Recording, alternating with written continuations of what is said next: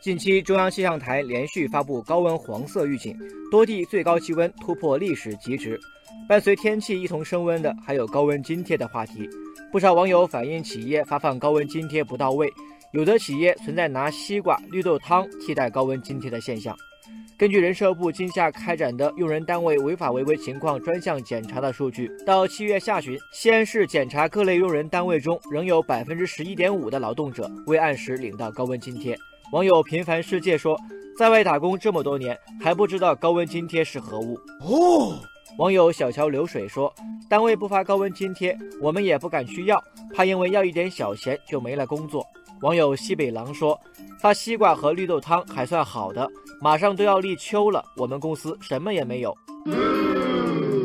事实上，早在二零一二年，国家安监局、卫生部、人社部和中华全国总工会四部门就联合印发了《防暑降温措施管理办法》，规定明确要求用人单位安排劳动者在三十五度以上高温天气从事室外露天作业，以及不能采取有效措施将工作场所温度降低到三十三度以下的，应当向劳动者发放高温津贴。并纳入工资总额。今年以来，多地也出台政策或采取措施，提高高温津贴补助标准，完善高温津贴保障制度。但总有一些企业不按规定办事，让职工本应拥有的权利成为纸上福利。网友无问西东说：“高温津贴作为劳动报酬的组成部分，并非可发可不发。至于以发绿豆汤、西瓜等防暑降温食品或相关药品来替代高温津贴的做法，其性质也是变相侵犯劳动者的合法权益，属于欠薪的违法行为。”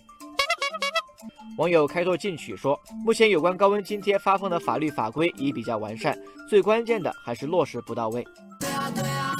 网友神采飞扬说，企业拖欠劳动者高温津贴的现象之所以屡禁不止，很多时候是由于地方对违规企业的惩处力度不够，企业认为违法成本低，自然容易违法犯法。三伏酷暑，如何避免高温津贴成为纸上权利？法律专家建议，有关部门必须按照制度严格对企业进行约束，并主动作为，深入到企业中去监督执行高温费的落实。网友滚滚长江说，高温津贴不能总靠工人自己去主张，或者通过举报来获得，相关部门必须严厉处罚，才能让违规企业长记性。网友壮美河山说。要明确高温津贴发放的具体方式细则，只有完善了各项高温福利，才能让高温津贴不再有模糊空间，才能让高温津贴不再是纸上权利。